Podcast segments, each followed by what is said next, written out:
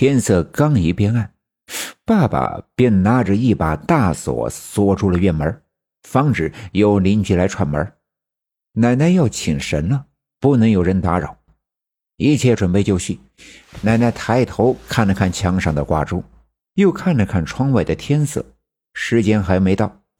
于是奶奶便在旱烟菠萝里拿出一条烟纸，慢条斯理地卷上一袋旱烟，用火柴点燃，抽起烟来。烟袋子还在赵村长那里，所以也只能用烟纸卷烟抽了。外面的天色越来越暗，窗外的院子的景物的轮廓渐渐的模糊。奶奶让爸爸拿来一个饭碗，点燃蜡烛。在饭碗的中间滴两滴蜡油，然后把蜡烛粘住，立在碗里。屋子里没有风，蜡烛的火苗安静的像一块琥珀。奶奶把用红纸卷好的那几只烟卷整齐的摆在我的面前，然后穿鞋下地，整理了下衣襟，拿起那面太平鼓。奶奶敲了一下，屋子里。特别的安静，于是这鼓声显得十分的清脆。奶奶的手腕有节奏的摇晃了三下，太平鼓的手柄上串着的铜线发出哗啦啦的响声。随着这响声，奶奶吟唱道：“日落西山黑了天，家家户户把门关。”喜鹊老蛙奔大树，家巧小燕奔房檐。行路的君子住旅店，当兵的住进了营盘。十家上了九家的锁，只有一家门没关。要问为啥门没关？敲锣打鼓请神仙。左手敲起了文王鼓，右手拿起了武王鞭。文王鼓柳木圈儿。奔得滑，跑得远，上面拴上八铜钱，四个朝北，四个朝南，四个朝北安天下呀，四个朝南定江山。文王鼓，鼓声远，声声传到终南山。终南山在桃源，里边住着老神仙，老神仙心慈善，弟子有难看在眼。趁着夜色到我家，来到我家救苦难。奶奶一边吟唱，一边敲击太平鼓，屋子里的人都屏住了呼吸，绷紧了精神。我低着头，盘腿坐在炕上，手里举着那个戳着红纸的秸秆，也一动不动。那咚咚的一声声鼓响，直接震颤着我的心脏。我感觉浑身的血液。都跟着鼓的节奏一下下的奔涌，这种感觉让我眩晕，天旋地转。突然，我面前蜡烛的火焰跳动了一下，紧接着跳动的越来越厉害，甚至在火焰的顶端冒起了一缕黑烟。那黑烟在我的面前缭绕，屋子里的一切便在这跳动的火光里来回的摇晃。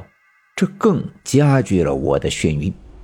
院子里刮起了一阵风，我可以听到那棵已经干枯的杏树的树枝被风吹得吱吱的叫唤。我又听到了院门口的那堆柴火垛上的秸秆的叶子在风里哗啦啦的作响。我又听到了一阵悉悉索索的声音，这声音很奇怪。像是什么东西在急速的奔跑，又好像是有人在悠闲的散步。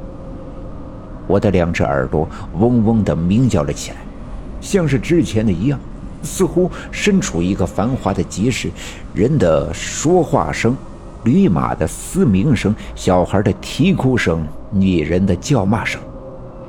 这声音越来越杂乱，越来越近，我的眩晕的感觉。也越来越强烈，而就当这些声音似乎到了我身后的窗子前的时候，突然停止了。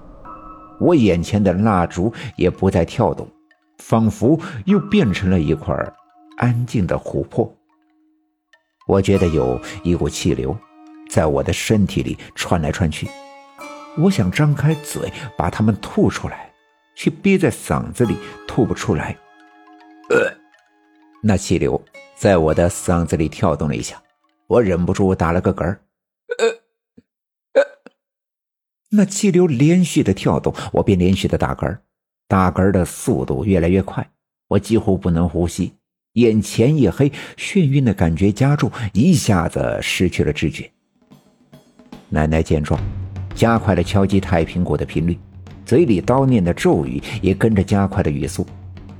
炕上的我打嗝的速度也加快，于是太平鼓声、鼓柄上的铜钱声、奶奶的吟唱声、我的打嗝声统一了节奏，在屋子里。这暗淡的蜡烛光的辉映下，仿佛融为了一体。